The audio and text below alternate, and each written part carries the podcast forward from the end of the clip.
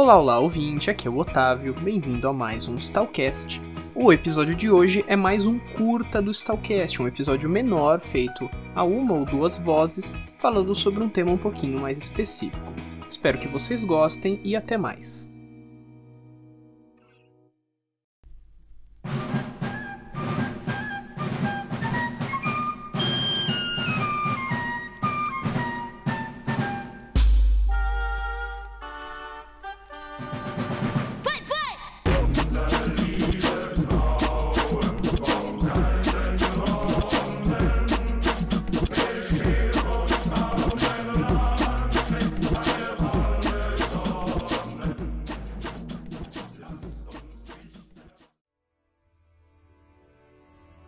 Olá, aqui quem fala é o Otávio, seu interlocutor de hoje. E nesse episódio a gente vai falar sobre como os videogames em especial e outras mídias informam a nossa relação, a nossa visão sobre a esgrima.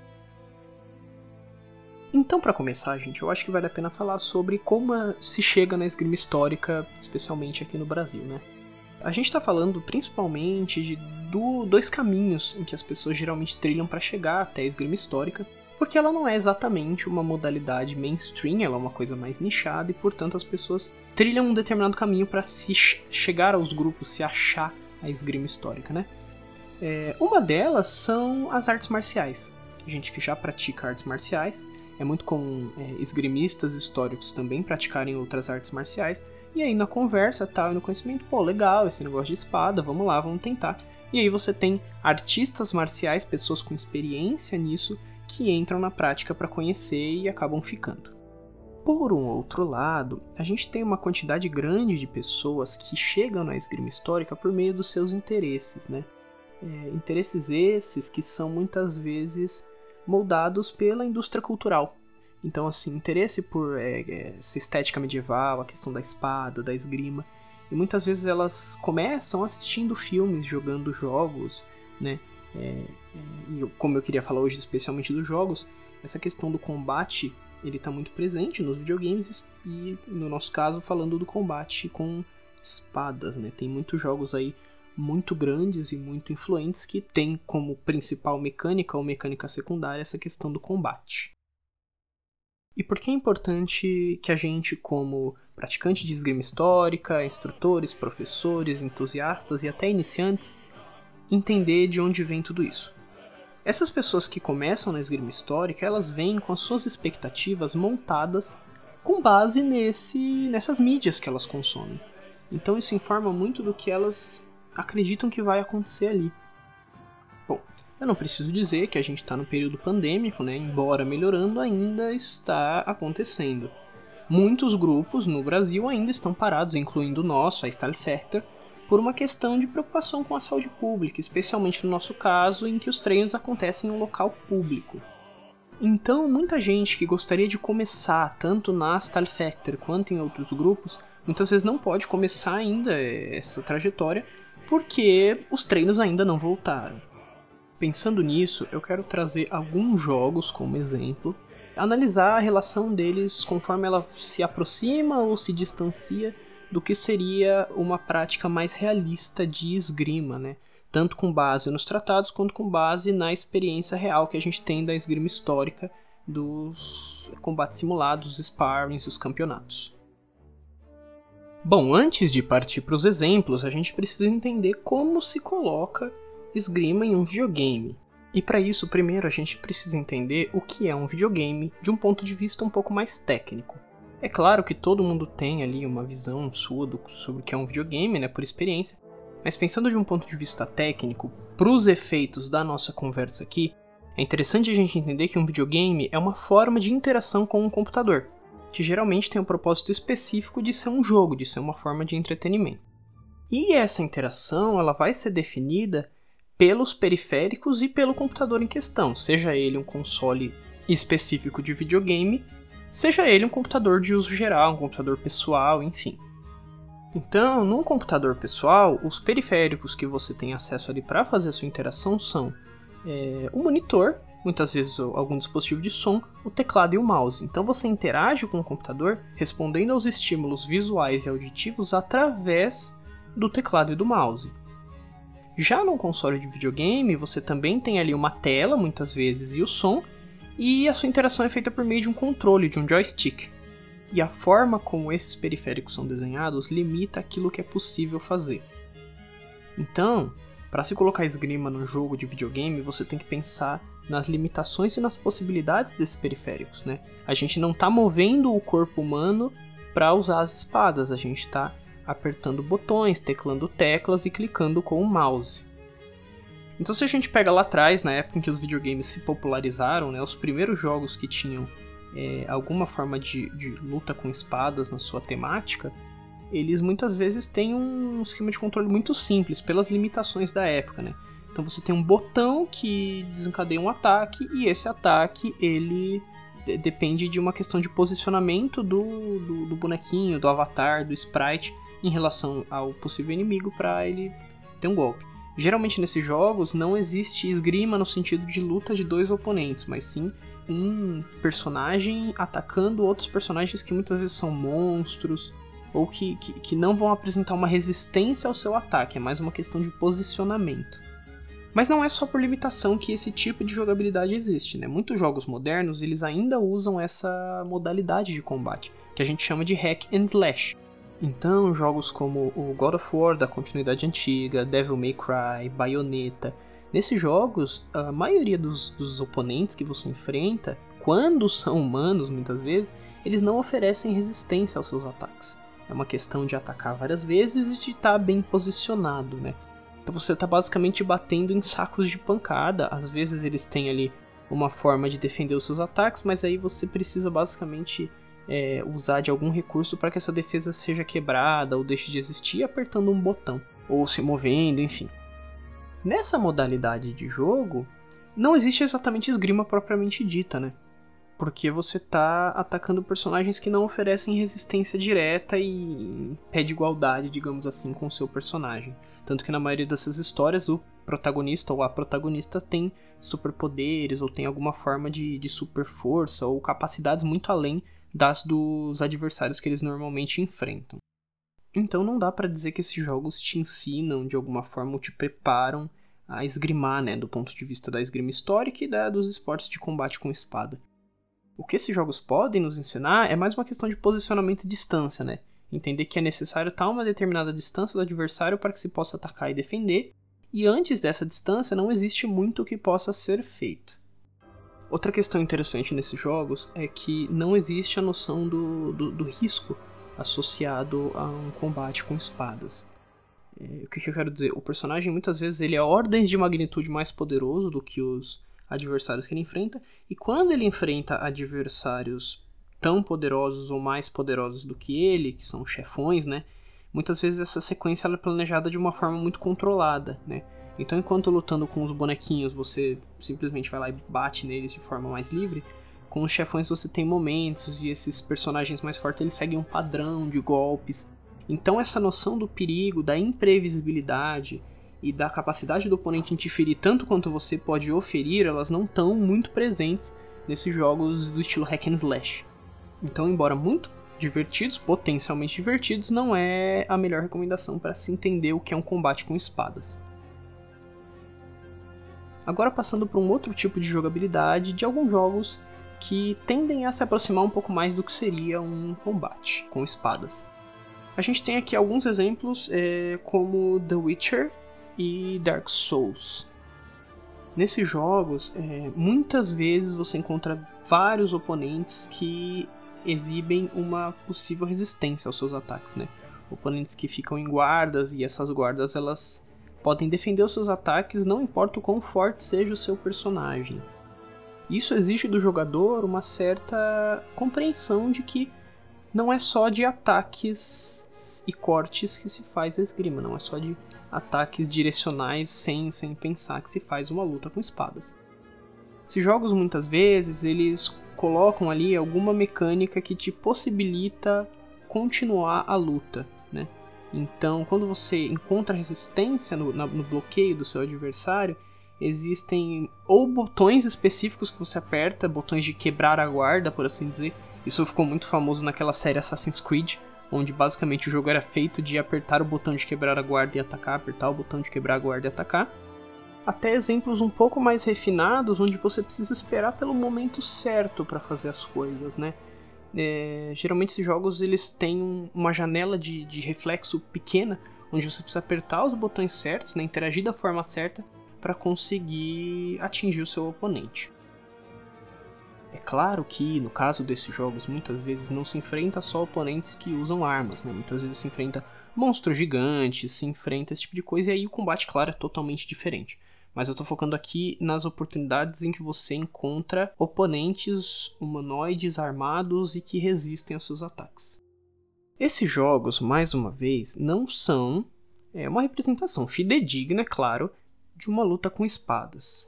E por quê? Primeiro, que por mais que eles se proponham atender mais para um combate realista, não existe ainda a questão de orientação e direcionalidade nos ataques, na maioria dos exemplos. Então você geralmente tem um botão que ataca e um botão que ataca de outra forma. Esses ataques, é, conforme você aperta ele seguidamente, né, ele ataca de direções diferentes, mas a direção do ataque não tem importância no combate, é só uma questão de animação para que fique mais bonitinho. Mas no fundo, o que importa é se o oponente está no modo defesa ou no modo não defesa. E aí, o segundo lugar, nesse modo defesa e não defesa, muitas vezes não existe uma continuidade entre os dois estágios do combate. Então, quando o inimigo está com a guarda fechada, por assim dizer, é necessário fazer alguma ação específica que abra a guarda dele e aí seguir atacando como se ele nunca tivesse uma espada na mão, né? Então existe ali um passo a mais, você precisa passar por essa guarda, mas a partir do momento que você passou, o seu adversário é um saquinho de carne que você bate, bate, bate até ele perder, cair, morrer, enfim. Um terceiro tipo de jogo são aqueles que têm uma pegada um pouco mais voltada para simulação. E os dois grandes exemplos que eu tenho são uma série de jogos independentes, que é a Mountain Blade, né, essa série, e o jogo For Honor da Ubisoft. Nesses dois jogos, né, aliás, Mountain Blade é uma série, For Honor é um jogo só, existe uma coisa muito interessante que é a direcionalidade dos ataques, né? Os ataques eles podem partir de direções diferentes. É, e a direção em que se ataca, a direção em que se bloqueia é definidora no combate. Então, nesses dois jogos não existem monstros, né? Todos os adversários são humanoides, com a diferença de que no For Honor existem como se fosse assim um mob, um grupo de personagens menorzinhos que você bate mais indiscriminadamente. Mas pensando nos oponentes principais, né? Nos dois jogos você pode escolher ou com seu controle ou com seu mouse de que lado o seu personagem vai atacar e isso vai definir como a luta vai acontecer. Né? Então você precisa acertar o lado em que o seu oponente não está defendendo. E o fato de você mover a sua arma para determinados lados vai informar o adversário, o, o, computador, do que ele deve fazer em seguida. Então existe ali muito, muitos encontros em que existe o tal do bloqueio. Uma questão que está muito presente nesses jogos é o perigo de uma luta de espadas, o perigo de ser acertado. Nesses dois jogos, o seu adversário ele tem potência para te derrotar da mesma forma que você tem potência para derrotá-lo, como é o caso de uma luta de espadas né, na esgrima histórica. Então é necessário nesses combates basicamente o uso de alguma técnica. Não são necessariamente técnicas é, históricas, mas é, é, é necessário, entre aspas, usar a cabeça. Você não pode simplesmente atacar indiscriminadamente, porque você vai ser bloqueado e depois vai ser acertado, né? Esses jogos eles trazem também a ideia de que se você bateu e errou, você está exposto. Então você abre sua guarda e está exposto a ataques vindos do seu oponente. Outro aspecto muito interessante dos dois é que não existe uma ideia de inimigo em guarda, inimigo com a guarda aberta, como nos exemplos anteriores, né? Não existe um botão em que você faz uma ação para abrir a guarda do adversário e aí ele vira um saco de pancada. A partir do momento que você bate uma vez, existe a possibilidade, ou algumas vezes, desse adversário recuperar sua guarda, né? E aí o combate volta à situação anterior, uma situação de imprevisibilidade, em que as próximas ações vão definir o que vai acontecer em seguida.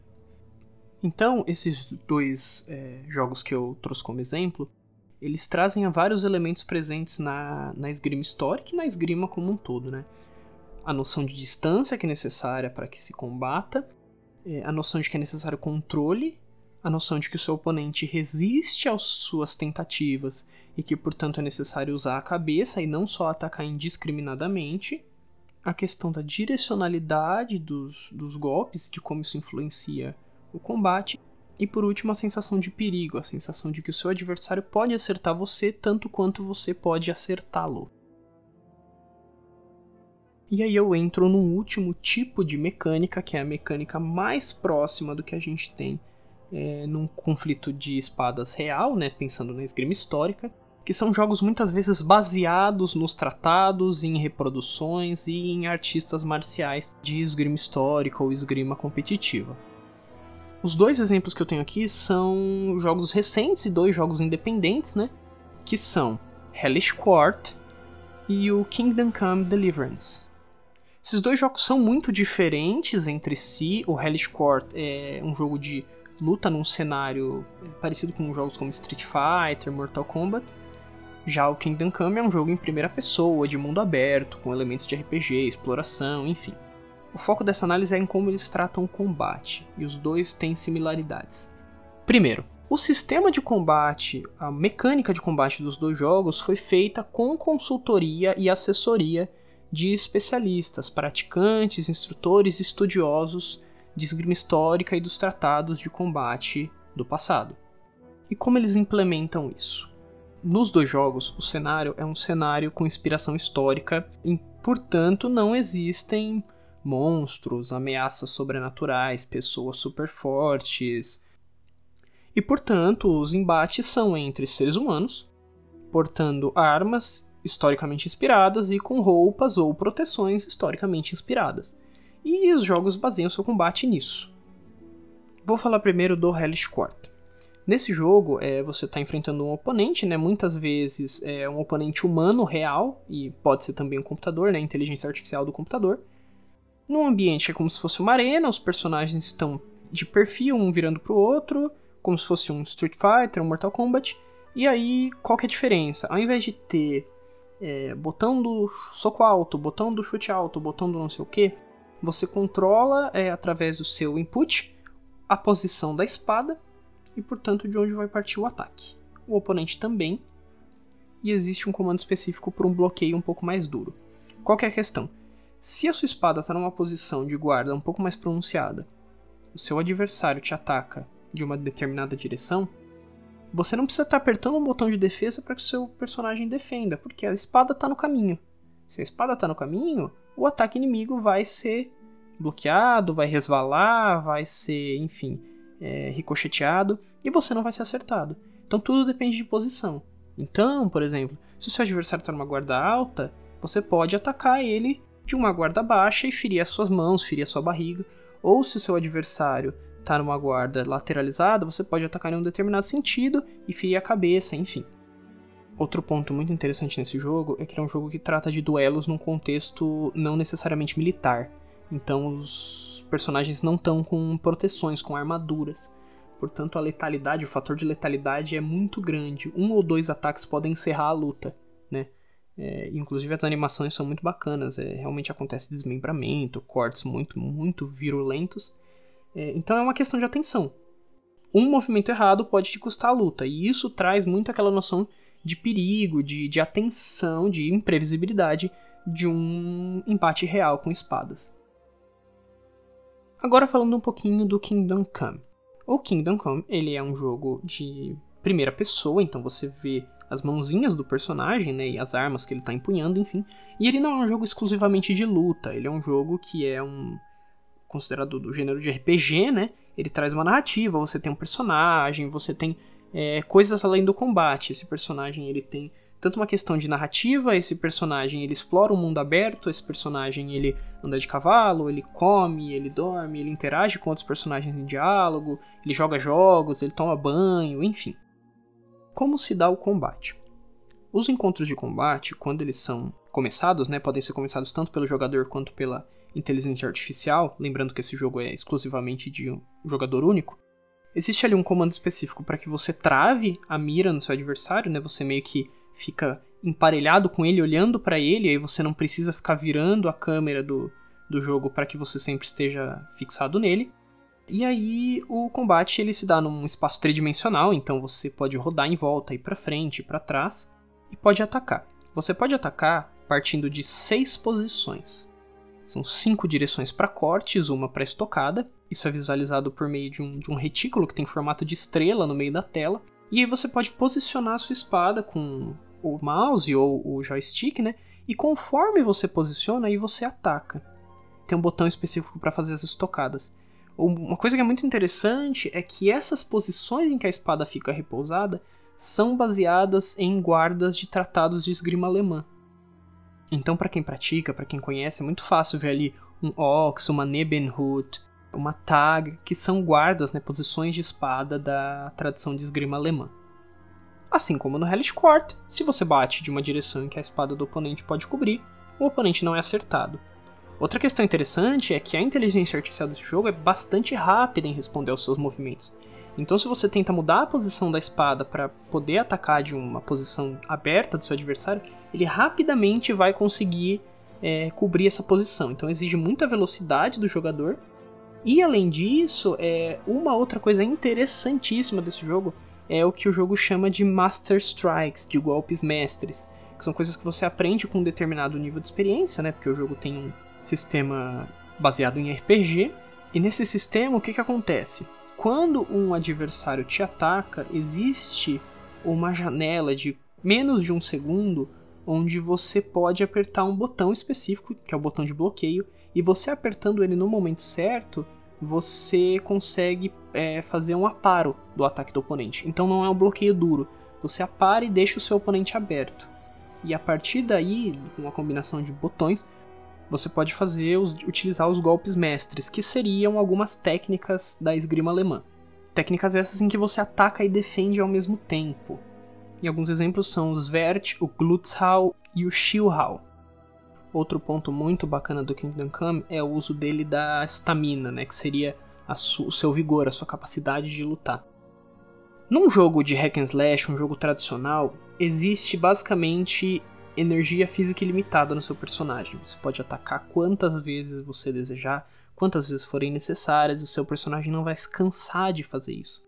Em jogos um pouquinho mais, mais realistas, você tem ali uma estamina que garante que você não fique atacando infinitamente, mas isso não atrapalha tanto assim o seu jogo.